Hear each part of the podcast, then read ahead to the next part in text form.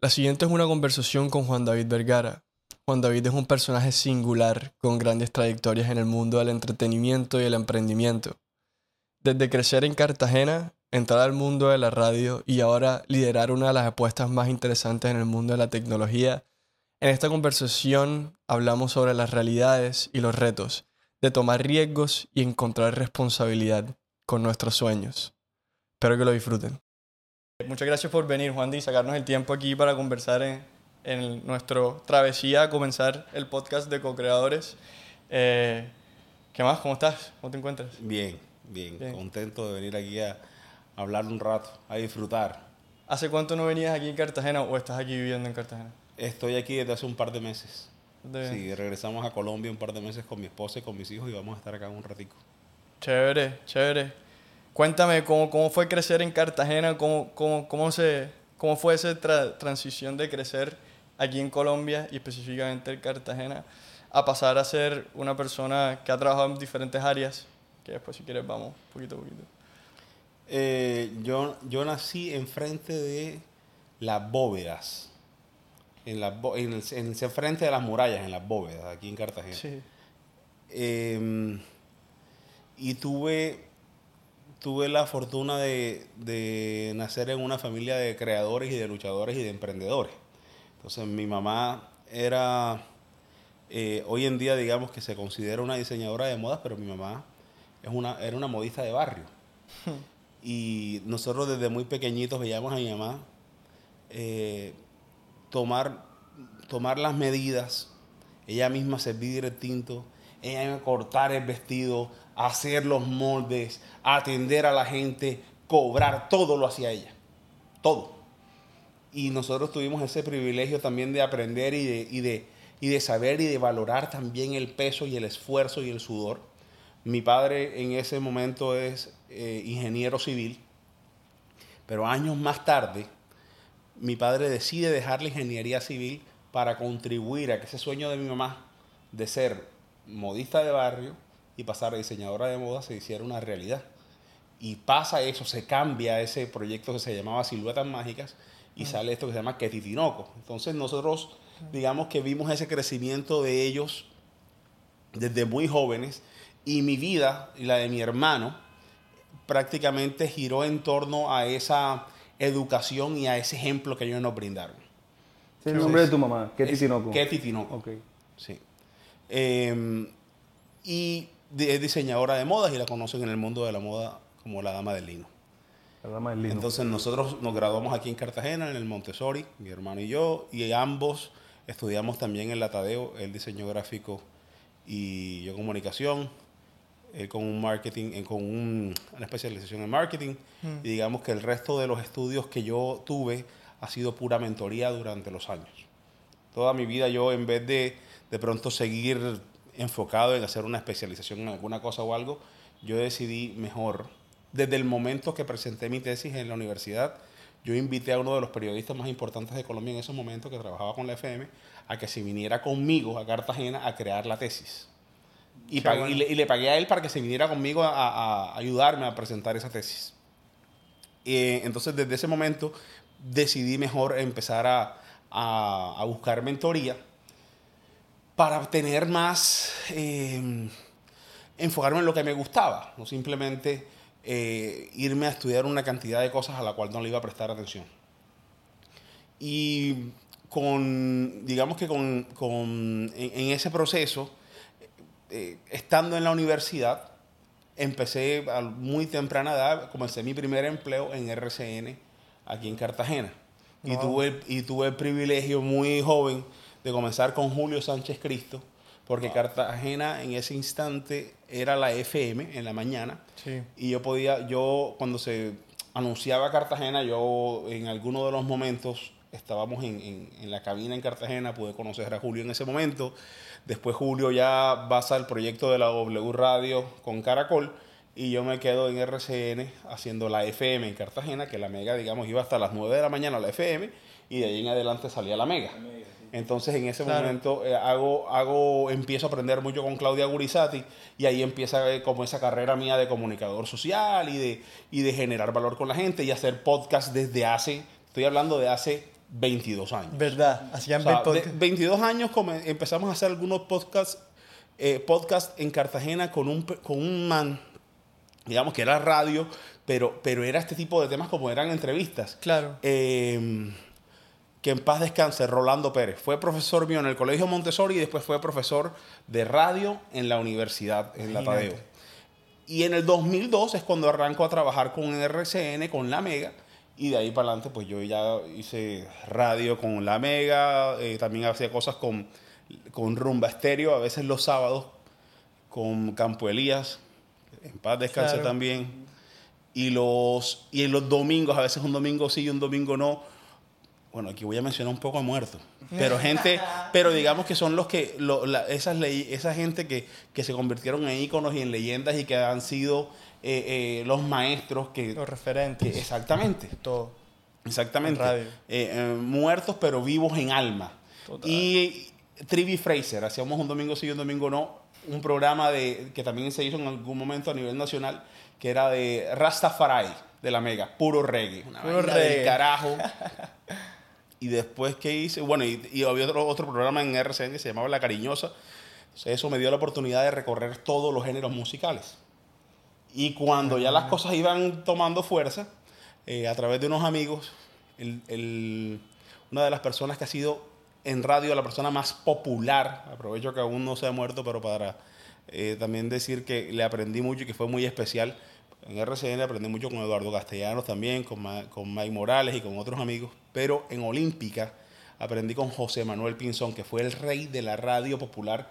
Y por más que haya gente con- haciendo radio en Cartagena, Sí. la persona que tuvo más reconocimiento y que ha tenido más reconocimiento en la radio popular en Cartagena es, fue eh, eh, José Manuel Pinzón. Él todavía está vivo. Y que falleció también en esa época de salsas, un programa que se llamaba Salsa y Playa, los domingos en. Olímpica Estéreo. Eh, Cheo Romero, una leyenda, un tipo especial. Y gracias a todo eso, mi, mi recorrido musical desde la Mega, hacíamos la Mega.rock los sábados, eh, los archivos M de la Mega, que eran clásicos. Yo tenía 18 años y me acuerdo que empezaba a hablar de los archivos M y llegaban a veces mujeres, no sé, en ese momento 34, 35, 40 años a saludar. Y cuando veían al pelado joven se pegaba una decepcionada ni el hijo de madre porque se imaginaban que iban a encontrar a un pelado. ¿Y, y tú, ¿Y tú qué estás, a ver, y cómo se veía el trabajo de Juan Di durante, durante ese tiempo en la mega? O sea, estabas metido tú en la No, cabina, en la, en la cabina, micrófono, todo. cogiendo las canciones. Tot- Y no solamente eso, es que en esa época que me tocaba era con cartucho. Entonces eso no era del cuento de ahora que tú todo estaba programado y tal, en el computador y tal. No, no, no, no. Tú era con cartuchos y tenía que estar, dejar organizados los comerciales antes de que... Y Cartagena fue la última ciudad que se organizó en esa, en, digamos, como en ese tema de tecnología con la radio. Con programación de las cosas. Oh, y, la y tenías que colocar los CDs también en los cartuchos. Eh, teníamos una- unas bandejas de CDs a- en toda la parte de, de- de atrás de donde nosotros hablábamos. Y también teníamos que utilizar los minidiscs para los comerciales. No, eso fue una... Y todo esto al comienzo de tus 20, no sé cómo va. Eso, no, 18, a- 18, 18. 19 años. Eh, ahí arranqué. ¿Y terminaste en la radio por las conexiones que, que- que- que se te dieron ahí como en el círculo de la universidad? ¿O, tenías alguna afinidad por la música? De, de ahí pasé a Olímpica Estéreo, que digamos, hoy era donde decían, ah, este peladito, eh, blanquito, no sé qué vaina de Boca Grande, y ni Sí, tenían sí. ni idea toda la vaina, no sabían ni de dónde era, y eso y así era como te, como te querían como estigmatizar, hasta que un día dije, ni pa'l puta, yo este brinco no me lo voy a mamar, y me fui con un transmisor, que lo que llamaban aquí en Cartagena como un cacorrito, que era, y me fui por toda la avenida Pedro Heredia a transmitir mis vainas, y así empecé a conectar con la gente, a ir al mercado basurto, a ir a barrios populares espectaculares con los que tuve muchísima afinidad. Imagínate. Eh, y con mucha gente también de la champeta con la que me conecté muy bien. Claro. Eh, y, y empecé a, a- a construir camino con la gente, que eso al final del ejercicio es lo que más importa. Es cómo tú puedes ser de valor de la- para la gente, aprendiendo de ellos y que ellos puedan alimentar lo que tú estás construyendo. Eso, eso es lo que yo rescato, Juanti, porque yo siento que hoy en día un tema que está, he hablado con muchos jóvenes que están saliendo de la universidad o en ese proceso, es que muchos van a lo que tú decías, enseguida vamos a hacer las maestrías, la especialización de la- del conocimiento, la tecnicidad de las cosas. Sí. Pero yo lo que veo en el ejemplo que, que estás contándonos es que hay mucho valor también en salir a la calle, ponerte el maletín, a traer a partir de la mentoría, creo que fue lo que lo dijiste así, ¿verdad? Sí. mira, es que todas las historias son diferentes. A mí, mm. yo por ejemplo, en algún momento digo, los colegios, las universidades no sirven para una mierda. Y no es así, hay gente que sí le sirve. hay gente que sí le sirve que lo guíen, hay gente que sí lo sirven que lo eduquen de esa manera, hay, hay, gente que sí le encanta ser empleado. Que todas las personas somos diferentes. Todos tenemos una manera distinta de ver las cosas y a nadie, absolutamente a nadie, puede juzgar. Porque no sabes en realidad con qué se bebe la otra persona, ni cómo ha sido su vida, eh, ni, qué es lo que, ni qué es lo que le está acelerando el corazón. De acuerdo. O sea, tú no sabes si yo estoy aquí sentado y si tengo algún dolor en alguna pierna, si tengo alguna enfermedad terminal, no tienes ni la más mínima idea. Estamos aquí teniendo una conversación y listo, y pasándola súper bien. Pero eh, el tema es que todos tenemos como una percepción distinta de las vainas. Y y nos enseñaron, algunos dijeron, algunos o, mentores o coaches dicen, así son las cosas y así son tal. Mentira. Mira, cada quien tiene una vida y cada quien tiene una vida a su medida. Y eso lo construye el, lo que cada quien tenga dentro de su alma, dentro de su corazón, dentro de su mente. No existe, nadie te puede señalar sobre algo porque no sabes cómo ha sido tu desarrollo. Y, y, y también hay hay otros, digamos, como que otros escenarios que te permiten a unos que les vaya mejor que a otros y salen. ¿Y cómo fue, cómo fue ese proceso de autoconocimiento? Porque yo siento que, o por lo menos me pasa a mí cuando yo me pongo a pensar, y es que mientras más pasa el tiempo y más pasan los años, las experiencias y la vida te va dando como un conocimiento, como tú dices, quién eres tú por dentro, cuál es tu perspectiva, cómo, cuál es tu, como tu forma de ver sobre el asunto. ¿Cómo fue ese proceso de descubrimiento de la tuya? Como para tener el, el, vigor y el coraje de hacer todo lo que nos estabas contando ahorita. Te, vas a morir y no vas a tener ni la más mínima idea de quién eres. O sea, uno se va conociendo. viene, pasa este tema de la pandemia y, y, mucha gente que creían saber qué eran, que, que, que se sentían eh, reyes del mundo, viene algo que les cambia absolutamente su percepción sobre la vida. Todo, sobre lo que creen que son, sobre lo que... Algo también, a muchos también les alimenta eso de que no sabían de qué eran capaces. Como es retarte y ver que... Claro, y, y, no solamente eso, sino que el tema está muy serio ahorita, lo del tema de la salud mental. ¿Cómo luchas tú contra eso? Eh, con, cada vez es una invitación también a que las personas encuentren la gente correcta con la que quieren construir camino, porque cada vez va a ser más complejo. Eh, todo va, de una u otra forma eh, nos ha afectado lo que por, la, por este momento difícil que se ha pasado. El, viene ahorita lo del long COVID, que la gente no lo está notando, con el mm. tema de la memoria. y, digamos que ahorita, a mí como, Juan David, yo todavía me sigo conociendo. Todavía, que es la pregunta que me estás haciendo, todavía sigo eh, tratando de, de, de reconocer cosas de pronto que quise, eh, eh, o herramientas que quise tener desde antes, pero las tengo, las tengo ahora. Y, hay una vaina que, por más que uno diga, la única manera de uno seguir creciendo es a través de la experiencia y de la sabiduría y saber alimentarse con personas que ya han pasado por vainas que uno no ha pasado. De acuerdo. Entonces, mi, mi ahora mismo mi, la época mía de, de, de transición es todos estamos en una transición constante. Ahorita estamos hablando aquí, yo no sé ni qué va a pasar esta noche, pero estoy tratando de que este momento para mí sea memorable e imborrable y disfrutarlo. De acuerdo. Y yo creo que eso es lo que le da como sentido a vivir la vida como con significado y con presencia y entendiendo que el cambio es como lo único constante que hay, como es lo único que siempre está pasando. Eh, yo quería también eh, volver ahorita que me estabas contando toda tu experiencia en la radio Después, a ver, ¿cuándo comenzó tu proceso de querer emprender tú solo tus propias empresas o tus, propias, tus propios proyectos? No, desde ese momento nosotros, eh, yo comencé a vender, mi hermano se fue para Alemania en el año 2006 y yo escuchaba, uno ya a esa edad, cuando uno tiene 12, 13 años, no escucha a los papás cuando hay situaciones económicas en la casa, entonces uno a veces escucha cosas y dice, y como uno también puede generar ingresos y empieza, mi hija con siete años ya empieza a preguntar que cómo puede generar ingresos. Imagínate. Entonces, desde ese momento con un amigo espectacular, Raúl López, empezábamos a vender bolis decoroso en el Montessori. Eh, y ahí es donde les digo a los que quieren emprender algo sean primero unos capos en la parte administrativa, si no, no se pongan a hacer nada. Vayan a estudiar números y vayan a aprender y vayan a hacer y, sean conscientes de lo que están haciendo. Y hay distintos niveles de emprendimiento, pero digamos que el mío comenzó desde ese momento. Y cuando yo estaba en la universidad ya comenzaba a hacer eventos. Yo hice un primer evento, este le llamamos un rock al parquecito, 4 de mayo del 2001. Trajimos a un, trajimos a un grupo que se llamaba Ultrágeno, de música, era como un eh, rock industrial o algo, ahora mismo no me acuerdo, que lo manejaba el hijo de Héctor Mora, que en paz descanse del mundo al vuelo. Héctor Mora, que hoy en día es de los grandes empresarios del rock al parque. Con él hicimos un evento pequeñito. Eh, bueno, él era el manager, perdón, lo hice, lo hice con alguien de, de, su. con una amiga, con Olga Neva, que era además profesora nuestra en la, en la universidad en la Tadeo. Y con ella hicimos este evento en, en, en la Escuela Bellas Artes. Entonces, desde ahí hacía, o sea, hice eventos en ese momento, hicimos grandes, hicimos conciertos, hicimos eventos aquí en Cartagena, que en la Carbonera, que en la Quinta, que, que desde chiquito, desde, muy pequeño, desde muy pequeño ya nosotros estábamos en eso.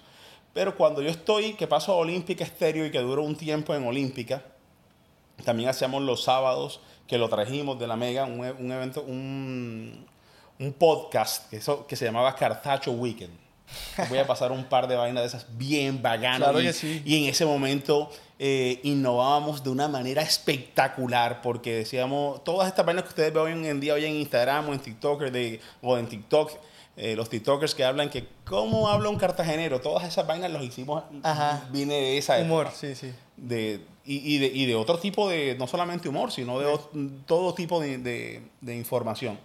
Chévere. En, en ese momento me llama un amigo, David Espinosa, de aquí de Cartagena, que también está en temas de emprendimiento, eh, y me dice, Juan, ya, ya es momento de que hagas como algo más serio, ya te graduaste, no sé qué vaina, y me invita a ser eh, como un ejecutivo de cuenta de una compañía gringa que se llamaba Eagle Global Logistics, para irme a Bogotá a que comenzáramos ese proyecto. Él, ya estaba ahí, ya estaba contratado por la compañía en Estados Unidos me invita a que haga parte de su equipo y paso de andar eh, como me daba mi gana en Cartagena, caminar sabroso, a irme a Bogotá a ponerme una corbata. Yo claro. Pero cuando llegamos a Bogotá empezamos a hacer eventos con, en Bavar.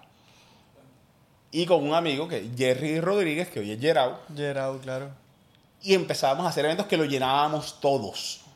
Pero llenábamos y hacíamos fiestas en madre veníamos con ese mismo concepto. Entonces, mientras que trabajaba con la corbata en Eagle Global Logistics, por cierto, que era una, compañía de logística y que hoy en día, por cosas de la vida, hay algo que se conecta mucho con Mando.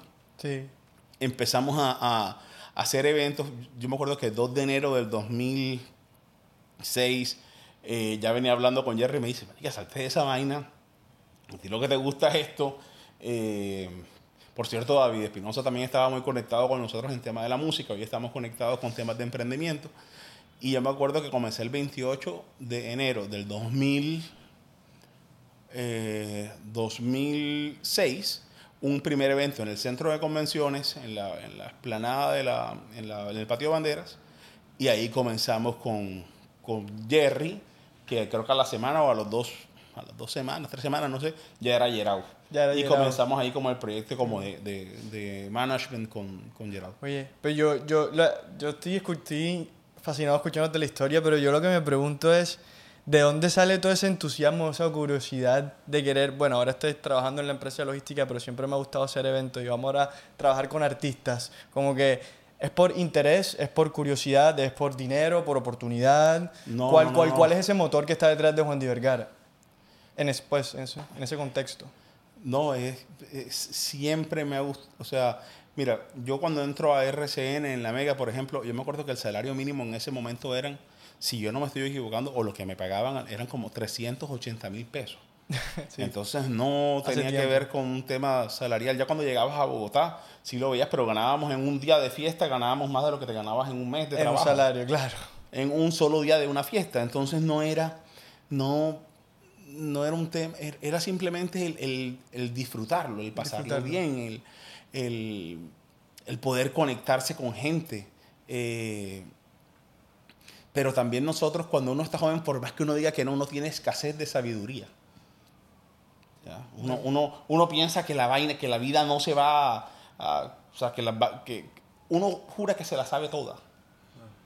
Juan eh, yo escuchando ahorita un poquito la parte que empezaste a describirnos desde los 18 años y todas esas, eh, digamos que características de emprendedor, de luchador, em, tú hoy ya en tu experiencia a los casi 40 años, ¿qué le dirías de pronto a estos jóvenes de 18, 20 años que están emprendiendo y que están conociéndose a sí mismos y que de pronto, como tú dijiste ahorita, uno se conoce pucha, durante el camino de la vida?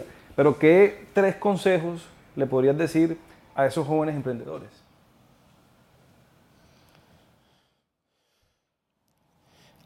ahora se llama emprendimiento. Sí, esa es la palabra que, ese fue el sticker que le pusieron. Pero todo el mundo se ha, matado de todas las maneras para, para eh, los, padres de ustedes. Ustedes lo saben, o sea, eh, hay mucha gente que aquí ha luchado con su ferretería, con la tienda de barrio. Todo eso es un, trabajar como un burro para poder seguir adelante y sacar los proyectos. Sale.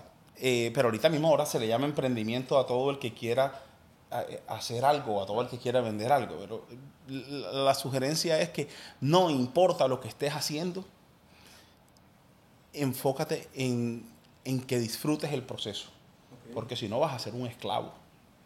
Y yo entiendo también, eh, hay mucha gente que quiere emprender, pero cuando ya tú quieres, empiezas a hablar de emprendimientos y dices, ah, bueno, pero ahora lo quiero me quiero presentar con un VC y me quiero presentar con...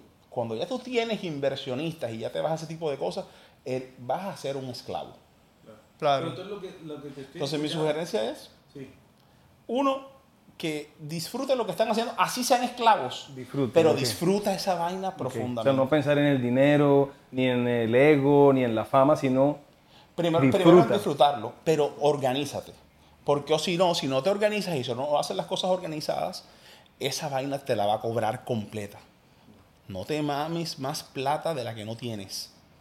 Porque cuando quieres ver, eh, a los que somos apostadores como yo, vamos sin agüero. Y no, es apostadores de casino. Apostadores de, de, de, jugártela toda y de tomar los riesgos que la gente no se alcanza a imaginar. Pero no todos corremos con la misma suerte. Entonces, primero es, enfócate en ser supremamente organizado. Haz lo que te dé la gana. Lo que te dé la gana, pero sé organizado apunta absolutamente todo. Y así comenzó desde cosas pequeñas como cuando yo en, la Mega me acuerdo que la primera vez que yo tenía que presentar el MP3, no sé si era con Avi, porque eso todavía no era en Colombia, MP3 con Avi o yo no sé qué vaina de la Mega. Y me acuerdo que a mí me, dije, me dijo una persona, mira, Wandy, que no sé fue Eduardo, Mike, me dijo, apunta lo que vas a decir. Entonces, primero era, dices tu nombre, dices la hora, dices las tres canciones, el MP3 con Avi de la Mega.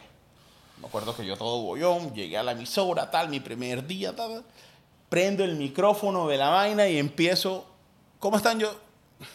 ¿Saben qué? Se me olvidó lo que iba a decir, estoy emocionado, qué pena. Ahorita seguimos. MP3 con la. Claro, yo después em, apunté. No te creo. Eh, sí, después apunté. Eh, em, Hola, soy Juan David Vergara. Son las 2 de la tarde en Cartagena. Las tres canciones son tal, tal y tal, gracias a Conavi. Te repito, no sé si, yo, yo creo que ya, bueno, lo que fuera, pero la marca que fuera, ese lo apunté, entonces ya era más fácil. Hola, ¿cómo están? Soy Juan David Vergara, son las 2 de la tarde y estas son las tres canciones de fulanito, fulanito, fulanito en la mega. Y soltaba la cosa. Y ya eso se volvía automático. Entonces, claro. la gente no le gusta apuntar. La gente quiere dejar todo al azar y esa vaina no es así. Apunten, organicen, escriban y hagan un plan de, personal. Un business plan, un plan de Pero personal. El tema de, porque... Sí, es que una persona puede ser una empresa, un negocio. exactamente. es, o sea que lo primero es organízate, a nivel de eh, empresa. Eh, eh, y, la segunda decías, diviértete, ¿no? Disfrútalo. Si, si lo disfrutas, si, o sea, si, si, te organizas, vas a disfrutar más. Vas a disfrutar mucho más si te organizas, si te enfocas en, en hacer todo supremamente organizado. Yo tengo, eh, a mí me ha tocado pagar mucho, mucho en esta vida por en algunos momentos dejar la organización para lo último. De acuerdo. Mucho, y te digo mucho, y lo digo así de frente, en intereses. Yo soy una persona que he pagado intereses a 10%, que me ponen 100 millones y me toca pagar 10 millones al mes. Así como lo están oyendo. Porque uno dice, creo en lo que estoy haciendo. Claro, he tomado unos riesgos ni el hijo de puta. Pero eso sí. Y el otro consejo es, respóndele a todo el mundo. Levanta el teléfono. Di, no tengo, ahora no puedo, estos son mis talentos, ¿cómo puedo ir respondiendo con los compromisos que tengo? Como asertividad. Eh, sí, exacto. No, no, no. Honestidad, con cuando no tienes la capacidad de cumplir con algo. Respóndele a la gente. Da la cara. Sí. Da la cara. Responsabilizar. Y es ser supremamente responsable. De todo, de todo. Y organizado y disfrutarlo. Listo. Respuesta corta. Supremamente organizado. Y ahí va la responsabilidad. El ser honesto y leal con la gente. El dar la cara y disfrutarlo, pero, sin restricciones. De eso se trata. Oh, estuvo, muy bueno. Yo me quedo pensando, y la pregunta es a través de tu experiencia, Juan, ¿y tú crees que vale la pena tomar riesgos en la vida? ¿Crees que eso vale la pena? Eh, para mí ha valido la pena. Nuevamente lo que respondí antes. No es, esto no es para todo el mundo. El tomar riesgos no es para todo el mundo yo te digo, ahí te estoy contando cosas hasta el 2006.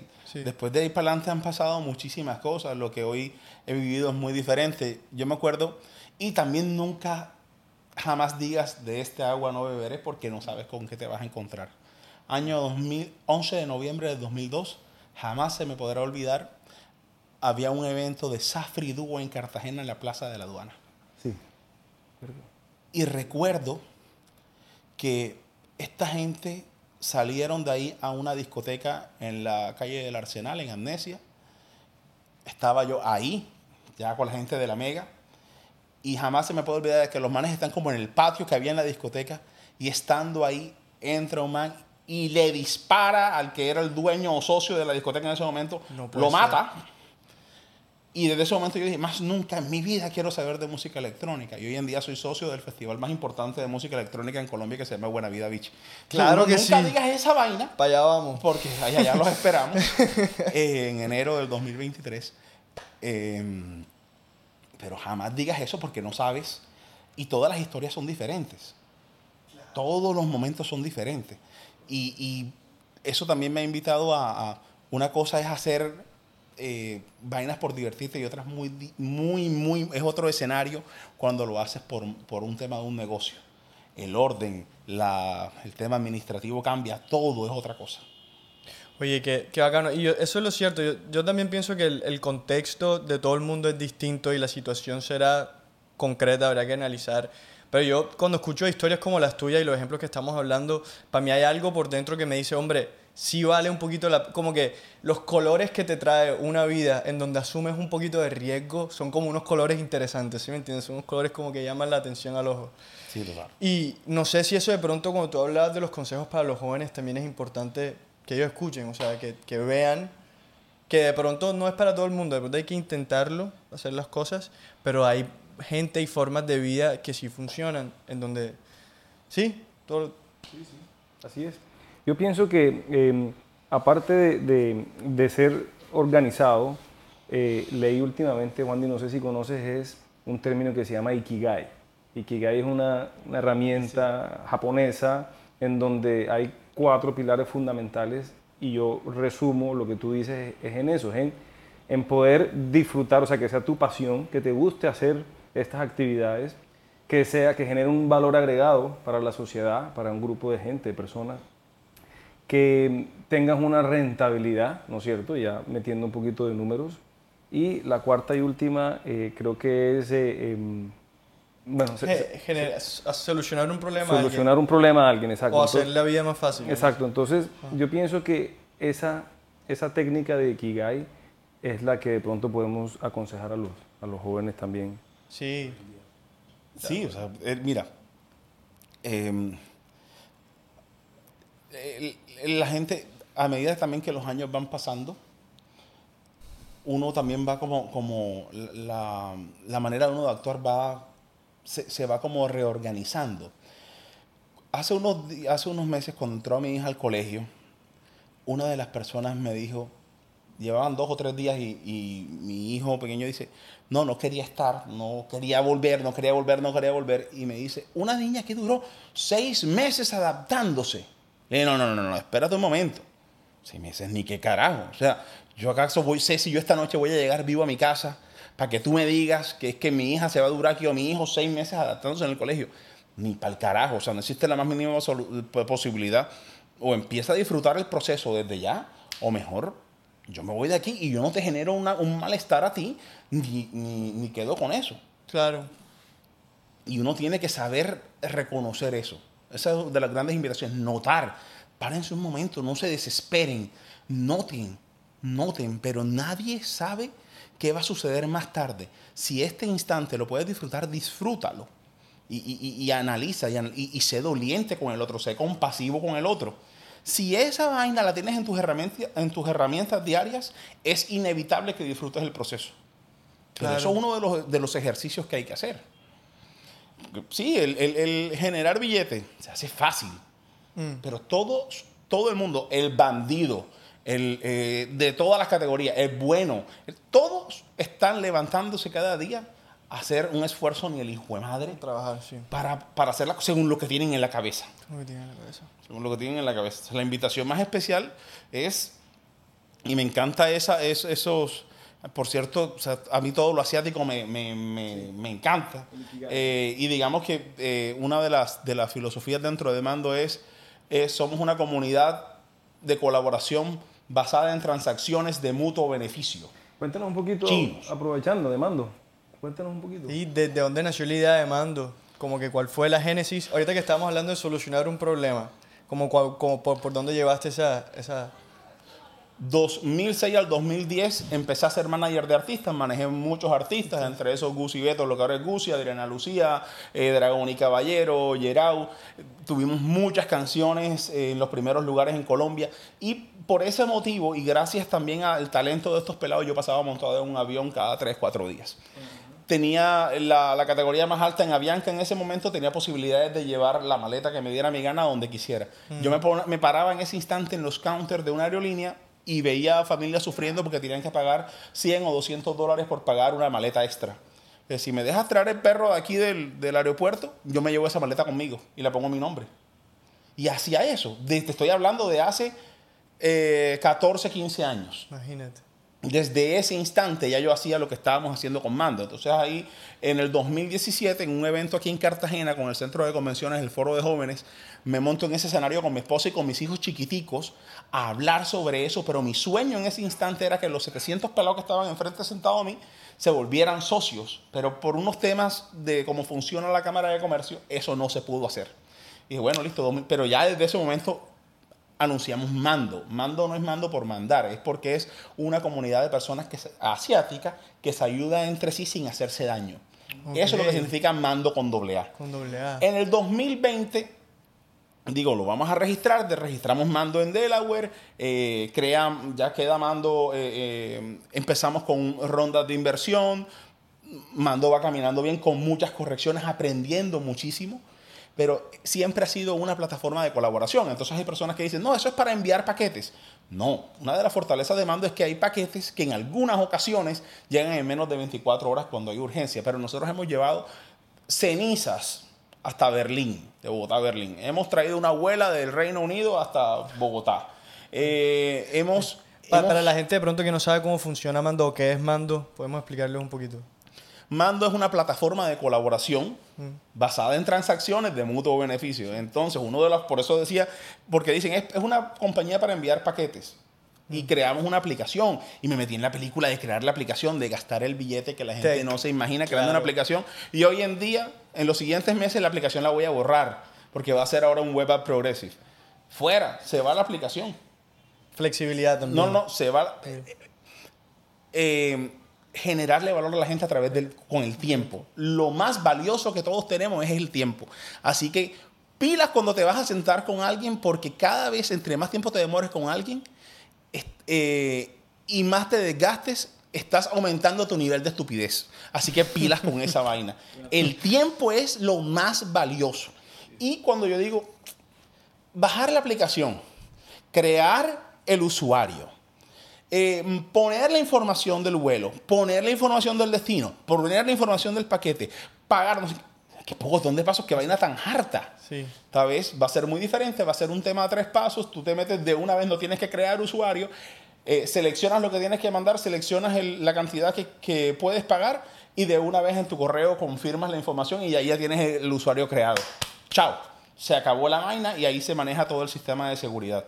Pero no es solamente para un tema para envío de paquetes, esa es una de las fortalezas. Ahora viene con una versión de algo que se llama Do a Favor and Need a Favor, que es crear embajadores de mando, unos mando friends en todas partes del mundo. Eh, para generarle valor a las personas. Entonces, digamos que tú estás ahí aquí, pero tienes, que tenías unos negocios en Tel Aviv y no puedes volver a Tel Aviv. Tenemos personas registradas en Israel que pueden eh, salir a hacer las vueltas que tienes que hacer. En Sydney, en Australia, en Miami, en Nueva York, en Los Ángeles. Eso es lo que va a comenzar a ser mando.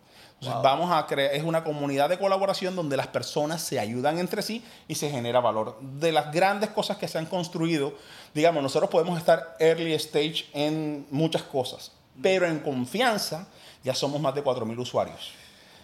Y ahí es donde está la fuerza. Y uno de los ejemplos que me gustaría tener como plataforma, eh, lo que ha logrado una gente como Airbnb que son gente muy poderosa, muy fuertes y que desde ya le generan retorno a sus inversionistas.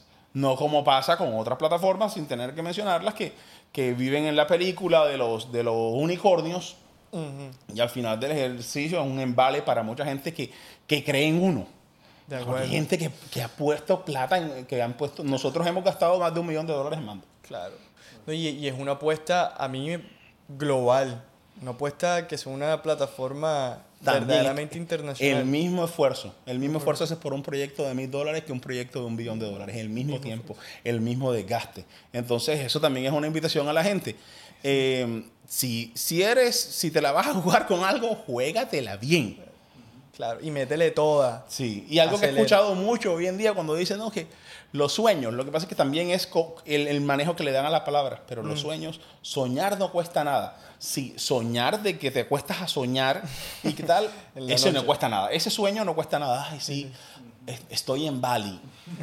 Oye, el Bentley está ahí y el avión está allá, eso no cuesta nada. Sí. Pero ir por eso cuesta con cojón. Claro cojón de tiempo, cojón de esfuerzo, cojón de... Y sobre todo de ese, esa fuerza de entender que no te puedes enredar con las personas incorrectas. Cuesta mucho el saber, el saber notar a quién tienes alrededor. ¿Quién tienes al lado? no tiene nada de malo decirle a las personas que uno tiene cerca, y sabes que lo que pasa es que yo no valgo ni tres tiras para ti, ni tú vales tres tiras para mí. Chao Noten eso porque si no, no van a evolucionar en nada. No vas a llegar a ningún, como hay un dicho bien criollo, que no vas para ningún Pereira. Así tal cual. Oye, magnífico, eh, Juan Di, lo que nos estás explicando. Eh, yo te hago una preguntita porque he tratado de emprender y estoy emprendiendo. Eh, también tengo esa, digamos que, característica innata dentro de mí que no me gusta la corbata ni ser empleado, sino ir afuera a la calle y ver qué problema hay por ahí, qué solucionar. Y algunos expertos dicen que la idea, digamos que cuando se te surgió la idea de mando hace unos años, la idea apenas es un 15-17% del éxito de un emprendimiento. Eso es lo que he estudiado y he leído. ¿Tú qué crees acerca de eso? ¿Y crees que es más difícil eh, la parte operativa y ejecutar esa idea o tiene que ver con el equipo que formas o los inversionistas. Explícanos un poquito cómo tú, digamos, que estructuraste este nuevo emprendimiento. Para muchos la idea es el 15%, como todo termina siendo percepción. Para mí en unos casos me terminé dando cuenta que la idea eh, como tal no podría costar nada. Ok. O sea, yo, y, y tú eres un hablador de mierda, o un soñador para que lo- los, que lo romanti- los que lo vuelven romántico, De acuerdo, sí, sí. hasta que no empiezas a ejecutar cosas. Y yo fui así un pocotón de, de veces en mi vida. Y por eso a veces no me quiero ni sentar con gente, porque los empeliculo con cosas que se pueden hacer y si después no vas a salir a hacerlo, mm, no, no, mejor no prefiero, evito sentarme a hablar con gente, porque no, porque tenemos distinta, una percepción distinta de las cosas. Pero si tú no empiezas a ejecutar lo que tienes en la cabeza enseguida, no pasa nada. No pasa nada. No pasa nada. O sea, puedes, puedes hacer como quieras. Pero no, que, que mm, es que esta es mi idea y es lo que vale. No, no. Lo- la mayoría de los proyectos que hay son ideas de- de- que tienen éxito. Es la gente que ha sido constante y también pasa en la música. Hay artistas perversísimos, perversos, pero son unos manes administrativamente y, juic- y juiciosos. Claro. Y digamos que ahí ha sido el éxito de ellos. Hombre, es doloroso, pero también yo, yo lo entendí. Si yo no me pongo, si no me pongo las pilas y si todavía no me sigo poniendo las pilas en muchas cosas, vienen otros y nos pasan y nos llevan y nos dan 10 vueltas. Total. Y nos dan 10 vueltas. Juan eh, se me quedó rebotando en la cabeza que siento que, como nos explicaste ahorita lo que hace Mando, siento que en esencia hay un factor muy humano. Como tú dices, es generar valor, como fue, transacciones de mutuo beneficio Sí. para todo el mundo. Y también vi que en, en JDB o JDB, no sé cómo se llame, Sí. eh, la página te, te recibe como con un mensaje que dice como, ¿qué tan Are you a kind person? Are you a kind person? O sea, hay un factor muy humano que veo que hace detrás de la paleta de todo. ¿Eso de dónde viene? ¿O cuál crees que es tú el valor que está ahí? Eh, cuando tú eres el dueño de tu propio negocio, tú te das el gusto de trabajar con el que te dé la gana. Si tú eres, esto igual lo puedes editar, pero si tú eres un mal parido, un cara de verga, aquí no vienes a trabajar. ¿O no pasa nada? Conmigo no, yo no voy a hacer nada. Nosotros como JDB Group tenemos el privilegio de tener, eh, hacer proyectos para Anheuser-Busch o AB InBev, como en, en- en dos mercados globales importantísimos. Eh, y hemos trabajado con otras marcas de peso. Somos una, eso es una agencia pequeña, pero lo más importante de eso es que si no vamos a trabajar con gente que tenga ese mismo Ojo, yo para mucha gente no soy una persona kind, soy una persona amable. Para mucha gente yo soy un mal parido. Y bueno, sí, está bien, un placer. Pero para otra gente sí he sido de valor. Es, todos tenemos una historia que contar según las experiencias que cada quien vive. Claro. Que si yo salgo de mi casa luchando porque me toca pagarle a la DIAN una vaina y no tengo cómo, y salgo amargado, emputado, ardido, con rabia, y me encuentro con gente que me quieren presentar y en ese momento salgo ofuscado, el que ve dice, este pobre imbécil, y no tiene ni idea qué está pasando uno, porque aquí somos juzgadores profesionales, somos chismosos, y, y- entonces ya llega un momento donde, mierda, unos van a decir algo sobre uno, otros van a decir otra cosa. Finalmente es lo que yo tenga dentro de mi alma porque es la única manera como voy a poder vivir en paz. Claro. Y, y reconociendo que muchas veces, yo también a veces digo, cuando estoy enfuscado, un ejemplo para mí, Juan, de acuérdate, cuando estés emputado, respira, respira, coge con calma, porque uno en un momento de rabia comete los errores que jamás se hubiese imaginado. Han jugado un pocotón de gente y ahora cualquier pendejo o pendeja está con un celular grabando alguna cosa y si en ese momento cono- conoces un mínimo error, O no utilizas la palabra que no e podías utilizar. o sea, no sabes cómo la vas a terminar pagando. sí, sí, sí. Cuando simplemente estaba, eh, eh, eh, fue un momento de rabia. Es- también es eh, invitar a los que hacen esas vainas, no joder, busquen otra, otra línea de negocio. Sí. O pregunten o busquen el contexto. Pero si grabaron a un desgraciado, bueno, sí, boleten, hagan lo que les dé la gana. Pero sí, pero ojo a quién le vas a hacer daño. O sea, ¿Cómo lo están haciendo? Están acabando con la vida de la gente en un instante.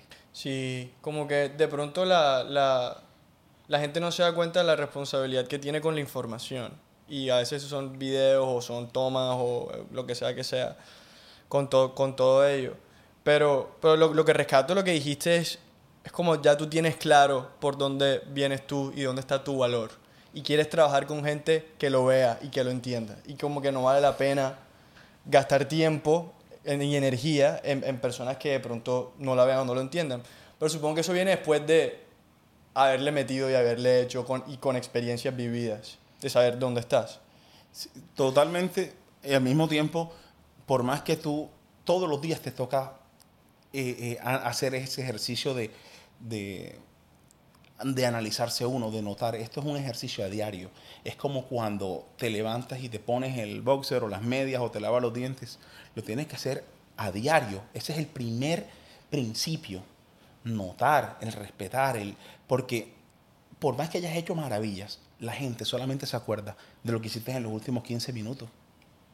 Tú has podido estar toda la vida siendo un bárbaro, siendo la mejor persona, siendo bueno, siendo tal. Cometes un solo error y todo el esfuerzo de la vida se va en un instante. Es simplemente invitar a las personas que si pueden hacer un ejercicio, esto sí es en general, esto no es de percepción, sino todo el que pueda tratar de, de como de amarse más, de, de, estudiarse más, de notarse más, que puedan cada vez, cada, todo el que pueda frenar más em, sus emociones, tratar de... Su parte del ego. El ego es una vaina, aunque el ego en, unos momentos es una maravilla y en otros momentos no. Pero si puedes tratar de, hacer ese freno, y si haces eso como un ejercicio, como eh, los que, los que entrenan, los que están haciendo triatlones y esta vaina, eso es una vaina súper admirable. Súper admirable, no joda. Entonces, si así como haces ese tipo de cosas que te encantan, trata que el principio sea notar, respetar, respirar profundo y luego salir a hacer lo que sea. Porque las cosas cambiaron y cambiaron y cambiaron mucho. Y, y también, si es posible, así como se ha convertido en moda eh, eh, hacer vainas en TikTok, en Instagram, en Vine, hacer challenge que se convierta en una moda, volver a hacer algo bueno, que se convierta en una moda, eh, el, está de moda no tirar papeles a la calle, mm. está, está de moda notar que hay que ayudar a una persona a cruzar la calle. Por ejemplo. exactamente. está de moda aguantar peleas que se generan en la calle que, y no nos ponemos primero a grabar, sino que primero nos vamos a ayudar. ¿Cómo hacemos entre todos para crear eso como modas? Porque finalmente a la gente lo que le gusta son las modas. Los trends. Y si eso con, Exacto, pero ¿qué pasa? Estos trends son cortos. Exacto, y son va rapidísimo hoy en día. El tema de las modas es que tú tienes la posibilidad de hacerlas atemporal, pero las modas atemporales se generan después de 10 años. Entonces esto es un trabajo constante, constante, constante, de lucha, de, hey, no importa lo bandido, lo perverso, lo degenerado que seas, hay alguna vaina buena que tienes. Trata de multiplicarla. Oye, y, y esto sí ya, como tú que has trabajado y sigues trabajando en, el mundo como de media y eso, la velocidad de todos los trends, la velocidad que está dando las redes sociales como TikTok, como los Reels. Ahora vi que YouTube se quiere meter en lo, en lo de los Shorts. Como que este contenido relativamente rápido, ¿qué, ¿qué, piensas tú de eso? ¿Es algo bueno transicionar hacia allá?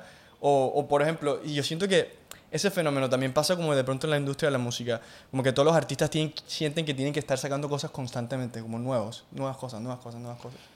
Sí, porque hay, hay o sea, la, la, la economía de, de, de, ese consumo inmediato, de ese, y digamos que es eh, de cosas novedosas, entre comillas, porque no es nada novedoso, es simplemente de, que, de que si no creas algo ahora y no tienes algo listo para mañana, entonces ya no estás, ya el rey no se te multiplica, ya no te ve más gente. Mm. Eso, es, eso está como una moda. Está como una moda. A los que se preocupan porque los boletean en un video o porque pasa algo, les digo, si yo te pregunto hoy, ¿qué hiciste hoy, esta misma fecha, hace un año? A menos que estés cumpliendo años, ¿sabes? No tienes ni la más mínima idea. De acuerdo. Cuando sale una noticia de algo, por más fuerte que sea, no han pasado 48 horas. No han pasado 48 horas cuando ya más del 60% de la gente la deja de ver. De acuerdo. Esa, eso es como una regla de 48 horas. Yo siempre pienso como cuando siento que sale algo que me da como pena, dale 48 horas. Cuando, me, refiero es cuando llega la noticia a su punto máximo. De ahí para adelante, después eh, las cosas empiezan a, bajar. Empiezan a bajar. O sea, porque la gente también dice, ya se me acabó el mundo, se me acabó el... Sí.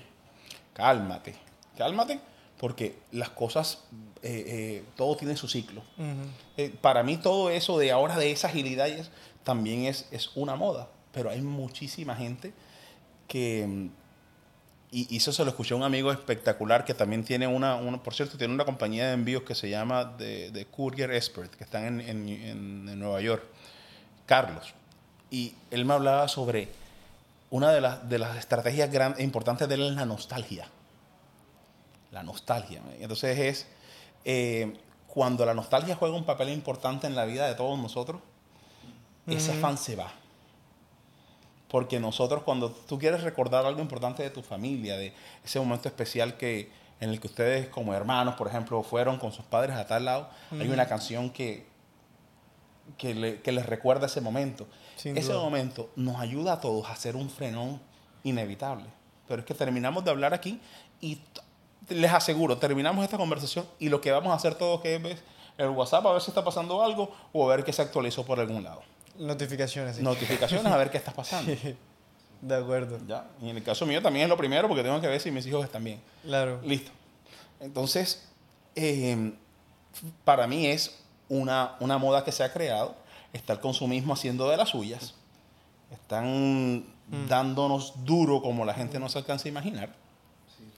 Y, y la idea es que cómo podemos crear de cómo podemos crear de las cosas buenas o de, los, o de esas cosas bonitas con las que crecimos, cómo poder volver a retomarlas, cómo poder volver a convertirlas en una moda. De acuerdo. Sí, y yo, también quería preguntarte, que imagino que mucho de lo que estás diciendo viene de experiencias que has tenido en, crear el mando y toda la startup. Quería preguntarte, ¿cuál, ¿cuál crees tú que es de las lecciones más importantes que has aprendido en, toda esa travesía de crear una aplicación, irte para de la web, hacer la sociedad, toda esta experiencia como grande, dirían mucha gente. Una sociedad de Delaware la montan en... Hay, hay eh, agentes en Delaware, entonces eso vaina no. Montamos una oficina pequeña en, en, Nueva York, eh, porque también uno, uno se mete en muchas películas. Y uno dice, ay, los San Francisco y la otra vaina, y, y todos nos metemos en unas películas. Vale la pena soñar. Sí, y, y, está bien que uno se vaya en peliculando en todo eso. Pero yo también en ese proceso, em, de pronto, no, hice muchas cosas correctas con, gente maravillosa con la que uno se va encontrando. Ok. Porque finalmente tú lo vas a lograr como sea, vamos a hacer que suceda como sea. Y, y, la vaina no es tan así. Cuando ya tú tienes un producto que ya tú sabes que hay personas que lo están utilizando, ve por esa línea. Eh, y utiliza las herramientas que tienes al lado. No te, mm, mm, o sea, no, no, te enredes cuando tienes cosas que... hay vainas que a veces... El pajarito azul de la felicidad. El man que se fue a recorrer el mundo buscando el pajarito azul de la felicidad y lo, se demoró no sé cuánto buscando el pajarito azul de la felicidad y cuando regresó a su casa el pajarito azul de la felicidad estaba en el patio. Sí, como el libro de Robin Sharma, el monje que vendió el, el, el, el que vendió el, el, Ferrari. El Ferrari. Sí, creo que es historias parecidas, sí. sí. Entonces, eh, por eso vuelvo a la palabra que creo que es lo que nos debería quedar a todos, y es el notar. Bueno, no digo, me debería quedar a mí. Yo me estoy hablando a Juan David, a mí no me hagan mucho caso.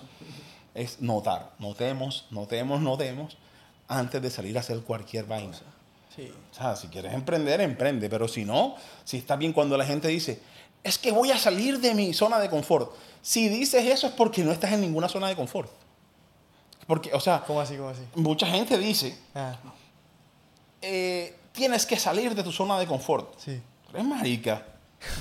che, si tú estás en tu zona de confort, si de verdad estuvieras en una zona de confort, no salieras de ahí. Ok, porque te estuviera trayendo beneficio, felicidad. Y, y, estuvieras excitado con lo que estás haciendo. Entusiasmo. Entusiasmo. Entonces la gente dice, me tengo que salir de la zona de confort. Es como esa... ¿Qué carajo? si estás, quédate ahí y no, ni se te ocurra moverte de tu zona de confort, quédate sabroso. Yo lo asocio como estas vainas como de toxicidad productiva, que es como que hay todo un game ahora en internet que es como hustle game, tiene que salir 5 de la mañana, o sea, como que tener que... El club de las 5 a.m. Sí. Levántate a la hora que te dé la gana. Escuchaste. Pero cuando te levantes... Trabaja. Eh, haz, lo que quieras hacer, exactamente. Es hacer, es hacer. Si tú te levantas a las 11 de la mañana, te levantas a las 11 de la mañana. Pero el tema del juicio, del orden, eso sí, depende del éxito que quieras tener. Pero es que no todo el mundo quiere lo mismo. toda la gente eh, quiere cosas diferentes. Y también es un tema con la educación. ¿Será posible que la educación se pueda enfocar en las fortalezas de cada quien? Ahorita hablaste, Juan, del éxito, que cada uno tiene su propio... Para, para Juan David, ¿cuál es su éxito? ¿Qué es lo que el éxito? ¿Cuál sería, digamos, ese propósito que tú dices, hombre, quiero cumplir y quiero lograr ese, ese sueño para cumplir el éxito? En ti mismo, ¿no? Tu, tus propios no, no, no joderle la vida a nadie. Entonces, yo como emprendedor, eh, varias de las cosas en las que para morirme tranquilo es saber que los proyectos, los consolidados, les van a generar valor a mis hijos, a mi esposa y a mis padres en estos momentos en caso de que yo muera primero. No joderle la vida a alguien es ser independiente. Ser independiente y no... Ser independiente con los chicharrones en los que te metes. Okay. responsabilizarte de todo lo que pasa y no pasa en tu vida. Exactamente. ese para mí es el éxito. Eso es el éxito. El que sí, el que yo no le estoy jodiendo la vida al otro, ah, este man, ahora Juan David se murió, y este marica tiene una deuda con esto, con esto, con esto, con esto, le van a venir a joder la vida a los papás o a la esposa, a los hijos. Sí. Para mí ese es el éxito. Cuando te puedes morir tranquilo. Ese es el éxito, para mí, para mí, el de Juan David. Sí, duro. Y, viene con una sensación de responsabilidad que yo creo que es la, es la que podemos rescatar todos eh, del asunto. Ahorita hablaste, Juan Di, de Mando, ya sabemos que es Mando, pero se mencionó JDB. Es una empresa que tú ahorita mismo eh, estás operando eh, o es algo que hiciste, lo delegaste? Cuéntanos un poquito. No, JDB es lo que realmente nos da comer a nosotros. Eh, JDB es por mis iniciales y, el logo y la marca la diseñó mi hermano hace muchos años y me motivó mucho a eso. Franqui, ¿Qué es JDB? JDB es una agencia de JDB es Juan David Vergara y es una agencia de una agencia boutique de, de, marketing y que tiene un eslogan que es Entertainment that Transforms. Entonces, todo lo que se hace es un entretenimiento, un entretenimiento responsable. Entonces, desde muy pequeños nosotros, ah, y digamos, a mis hijos pequeños, la incentivé a que, a que hiciera, a que fuera teniendo también sus propios emprendimientos. Soy Gabriela del Mar muy pequeñita, antes de que cumpliera cuatro años, empezó a, escribir, empezó a hablar sobre una historia que se llamaba Pan Antonio y un lobo que se volvía bueno. Y yo dije, bueno, vamos a empezar a, hacer esto juntos. Nosotros ayudamos a escribírselo eh, y lo publicamos.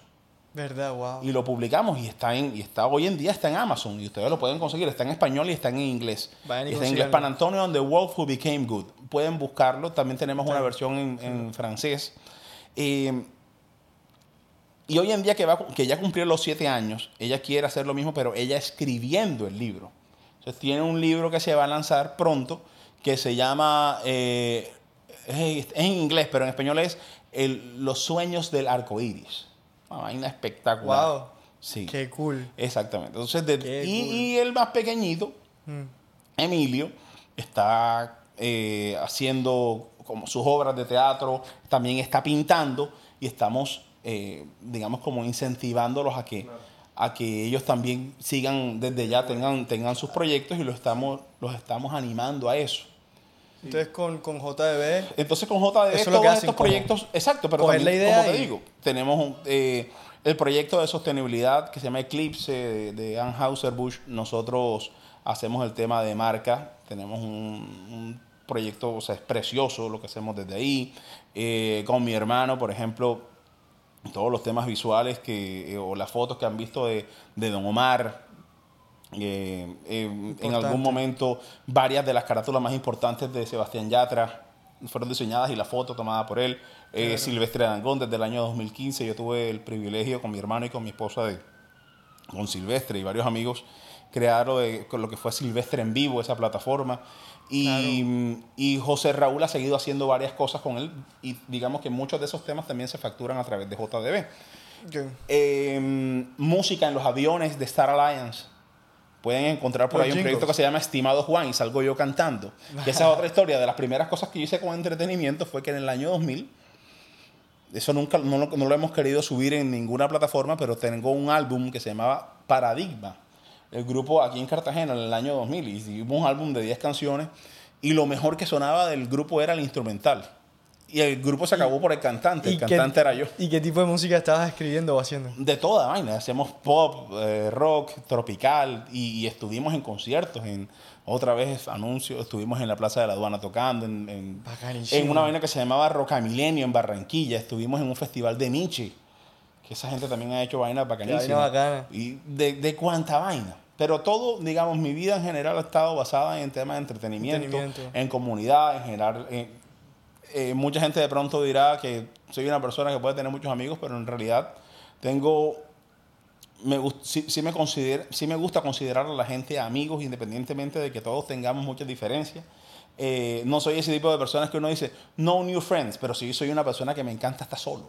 Claro. Joder, la soledad es una vaina. O sea, para, ojo, para, para, para uno alimentarse el alma, para cuidarse. O a veces digo, prefiero estar solo porque a veces genero, a veces uno puede generar más daño que beneficio. De acuerdo. Y me imagino también trabajando en, en, temas de una naturaleza pública, como es el entretenimiento, está bien de pronto que tengas un espacio del día que seas tú mismo en tu cabeza, porque estar leyendo, viendo cosas, o sea, más bien estar pendiente de la opinión pública de las cosas todo el ah, tiempo. Yo no estoy pendiente de esa vaina. ¿Tú qué? Yo no estoy pendiente ¿Tú nunca estás pendiente de lo no, que No, no, no, no, porque eso es supremamente peligroso. Para mí. Para la, ¿Y para, para tu mente? Para mí es peligrosísimo. Mm. Oye, eh, muchos seres humanos somos súper influenciables. Entonces uno tiene que, que, saber, tienes que ver. Conocerse. Hay, que hacer, hay que hacer curaduría de lo que estás viendo.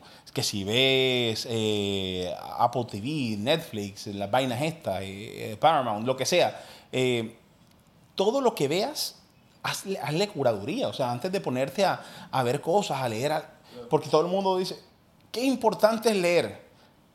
Sí, de pronto muchas páginas que tú puedes leer, pero ¿qué estás leyendo? ¿De, quién, ¿De quién estás aprendiendo? ¿Qué sabes de esa persona? Y hay mucha gente que en la escritura eran unos salvajes y en la vida personal eran unos desgraciados. Es cierto.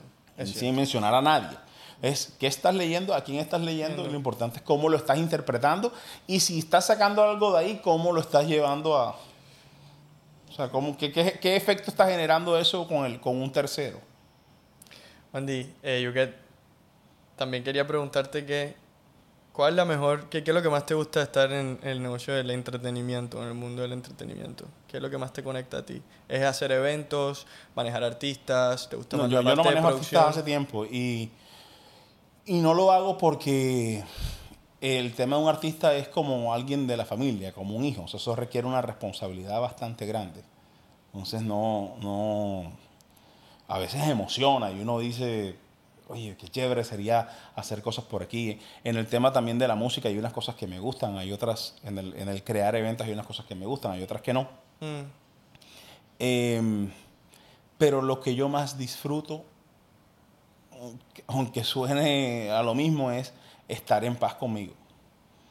O sea, más que no, no, porque a veces quiero mm, estar en alguna vaina de los eventos y se presentan cosas que tú dices, no jodas, qué vaina tan desagradable. O quiero hacer algo diferente y también me pasa con, con los envíos. O sea, hay mm. personas que nosotros le hacemos a veces un favor y, cuando de pronto esperamos un poquito a cambio que ayude con algo, no lo hacen. Entonces nosotros, por ejemplo, con Mando decimos, en menos de 24 horas, la persona aterriza en Miami y tiene la oportunidad de entregar el paquete enseguida y dice, no, mañana en la mañana. Yo le dije, no, no, no, no, no, es que nosotros entregamos las cosas ya. No, mm. mañana en la mañana, porque es que voy a llegar a mi casa. Yo le dije, no, es que lo vamos a recoger en tu casa. Entonces se pierde como esa vaina donde todos estamos eh, eh, tratando de, hacer un esfuerzo mancomunado para poder lograr un objetivo. ese tipo de vainas a veces me... me pero entiendo, entiendo que, todo el mundo, todas las cabezas son un mundo. Entonces, em, por eso digo, es más estar en paz para poder ser respetuoso con las decisiones que toman los demás. Entonces, ¿qué dónde disfruto más? Te podría decir que lo que estoy haciendo ahora me encanta el tema de hacer entrevistas. En el 2015 fuimos a cubrir los Latin Grammy para la, para la W Radio. ¿Qué nota? Con un amigo también que, que estaba, ahí se había abierto W Radio en Panamá, con Gonzalo Lázari. Y me fui con mi esposa y con Gabriela del Mar. Gabriela del Mar apenas tenía, ya nació el 5 de septiembre del 2015, y eso fue en noviembre del 2015. Y yo tengo fotos por ahí, entrevistas con Gabriela del Mar, aquí puesta mientras yo entrevistaba a la gente en, en los Latin Grammy en Las Vegas. Eh, Qué nota, qué buena experiencia. Entonces eso es una vaina bacanísima. Bacanísimo. Y después, una vez íbamos, queríamos hacer algo como armar un tema de podcast y también los admiro profundamente por tomar la decisión de hacer esto que parece fácil y termina siendo bastante complejo. Y dos personas que eran de mi confianza, que siguen siendo, porque finalmente se ocuparon. Bueno, iba a arrancar con dos entrevistas campeonas mundiales y me empezaron a cambiar las cosas y uno, uno entra y dice, cómanse un cerro de mierda, no te voy a entrevistar. Y ya, y deja de... Entonces, e, e, en esa vaina también cuando uno decide hacer algo, si, vas si te vas a comprometer y tienes a, terceros metidos en la vaina, cumple esa vaina. Cumple esa vaina. Sí. O si no, ten las chácaras bien puestas para decirle, mira, sabes que no lo voy a poder lograr, pero no embales a la gente. De acuerdo. Una de las cosas, Juan Di, que quería... Eh, recalcar en esta conversación es que estábamos hablando ahorita de, eh, pues en tus proyectos y emprendimientos, qué es lo que más te gustaba hacer, ¿no es cierto? Y, yo quiero decirte que te conozco hace muchos años y analizándote, para mí, eres una persona que siempre quiere el bien de los demás. No mucha gente lo, lo, lo quiere. Y pienso que para el emprendedor, pensar en los demás es, digamos que, lo más importante porque estás solucionándole y, ayudándole a, su problema, a su inquietud. Entonces quería recalcar eso que de pronto te puede satisfacer. Eh, te, agradezco la esa parte romántica. Yo voy, a yo voy a cumplir 40 años el 25 de febrero del 2023. Y por estar con esa gracia a veces de quedar bien con el otro, la he cagado un poco de veces por estar queriendo eh, eh, a veces quedar como más bien, eh, a, veces yo también como analizo y digo, si soy pendejo, yo casi, porque uno sí, o sea, esa es mi naturaleza, querer ayudar, pero a veces por querer hacer de más, termina generando un daño salvaje. Por eso digo es el ahora, el notar y el estar en paz conmigo, que si yo estoy en paz conmigo, todo lo que está alrededor mío va a fluir bacano. Si no, no. Y eso no tienes que llegar a 40 años para saber para eso. entenderlo, de acuerdo. O sea, si tú tienes 18 o 15 desde ya a los jóvenes, hay que decirle a la gente, hay que, hay que tratar de, de, transmitirle lo que el tiempo nos da, que el tiempo, no, el tiempo nos regala sabiduría. Saber escuchar bien a los padres, a los mayores, prestarle atención, escuchar. Escuchar, uno se queda viendo tal y uno piensa que lo están escuchando y no, están en otra vaina. Están en otra vaina, sí, sí. Pero yo pienso que solo sacar el tiempo para alguien, ¿sí? Eh, de pronto tu experiencia no sé cómo habrá sido, buena o mala, o, como todo, pero solamente el, darle consejos a alguien, en, sacar el tiempo, para mí es muy valioso, ¿sí? Para mí es muy valioso. Sí, esa, esa, es mi naturaleza y, lo, y, lo, y, me, y me gusta. O sea, me gusta, no, o sea, digamos que yo no lo hago por obligación, lo hago porque me gusta. Pero también como estoy aquí, es diciendo simplemente, siendo responsable sobre mis cosas, sin tener... Vayan, sean emprendedores. No sé qué cosa, vayan y cumplan su sueño. Vayan a estudiarse primero y analicen en realidad qué es lo que quieren. Miren qué tan arriesgados son, pero no, a poner enredar a la gente. Entonces, con ahora con la vaina de los coaches y con las cosas, y entiendo porque todos están haciendo un esfuerzo enorme en generarle valor a los demás. Sí, mm. sí. Pero, pero, ojo, Ojo, que hay gente que está comiendo mierda. Hay gente que está mal. hay gente que ahora mismo lo que necesitan es que les den un abrazo y ya. O hay gente que simplemente lo que necesitan es que no los jodan. Que los dejen quietos, sí. Pero ahora están, somos ahora todos somos las, las galletitas de la buena suerte, ¿no? Pues. Mm. Cálmate, o sea, cálmate que todo el mundo no está en el mismo mood. Y eso hay que saber respetarlo. Y por eso es que yo también trato de. Aguantemos un poquito porque hay que ser compasivo con el resto. Sí, Juan Di, yo creo que responsabilidad, distancia, autoconocimiento, creatividad, entusiasmo, Eso es lo que rescato de esta conversación que, que hemos tenido. Así que muchas gracias por el tiempo otra vez, gracias por la oportunidad. Y no sé, ¿qué más tenemos por ahí? ¿Qué, qué, qué se viene en los No. proyectos universo? No, primero darle gracias a Beto, porque lo admiro profundamente y lo vi trabajar como un anormal en Bogotá y darle la limpia a un pocotón de gente y hasta gente muy grande que se picaban los dueños del mundo y este man siendo un pelado se lo llevaba en banda. Entonces venir aquí a hablar contigo no tenía ni idea que tenía un hermano. Entonces bacano venir a conocerte, eh, que, mm, que estén haciendo esto juntos. Yo también cuando tengo la oportunidad de, de disfrutar cosas con mi hermano, ya los dos estamos casados. Entonces tenemos... eh, eh, y tenemos personalidades muy diferentes. Y José Robles es una persona muy organizado, muy pragmático, mu- y es espectacular. Y de él aprendo mucho. Entonces, ver que están como hermanos haciendo esto, valórenlo. Valórenlo. Porque también hay muchos hermanos que, que no se llevan bien porque tienen distintas maneras de, de, de ver las cosas y porque usualmente no se hablan. Entonces, entre los hermanos, si pueden, háblense todo. Claro. Y díganse las vainas, sin agüero. Porque después se pueden arrepentir de vainas que, no, que, que uno no quiere que sucedan.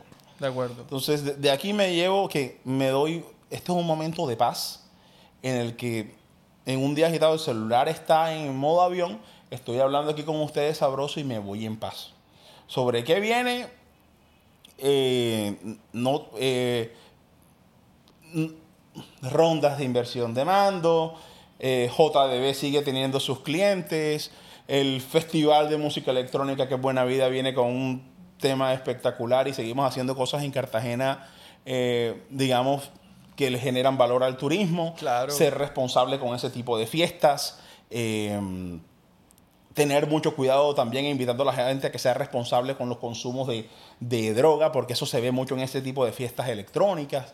Eh, y tratar de ser de valor con toda la gente de la, de, digamos, de la comunidad también en la boquilla que nos apoyan infinitamente, con todos los empresarios que se rodean, con toda la gente que viene. Viene todo tipo de gente a un festival como eso. Entonces también es cómo saber que entre mucha gente que llega ahí, que además se odian, cómo encuentran en ese lugar un territorio de paz.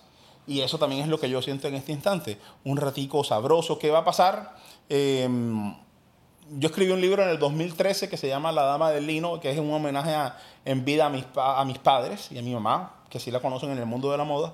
Viene la nueva edición de los 40 años de la marca. Entonces, Qué bueno, qué eh, lindo. La nueva edición de La Dama del Lino. Eh, otro, yo tengo, yo tengo un libro que está hasta unos capítulos que se llama El soñador, el mentiroso y el exagerado. Viene el cierre de ese libro también. Qué buena vaina. Eh, los libros de Gabriela del Mar. eh, y, y muchos, di- digamos que vienen como una línea de emprendimientos que se van a ir lanzando eh, durante todo el 2023. Vale, entonces estaremos pendientes de todo eso, ya saben, ahí, pendiente en, en enero en Cartagena del festival. Sí, el Buena Vida Buena Beach. Vida. El 6, 7 y 8 de enero. Y tendremos una fiesta este año para cerrar. Digamos que es la, es la primera vez en la historia que se escoge el Teatro Adolfo Mejía para hacer una fiesta un Histórico. 31 de diciembre. Wow. Sí, Eso no ha eh, pasado, solamente sí. nunca ha sucedido.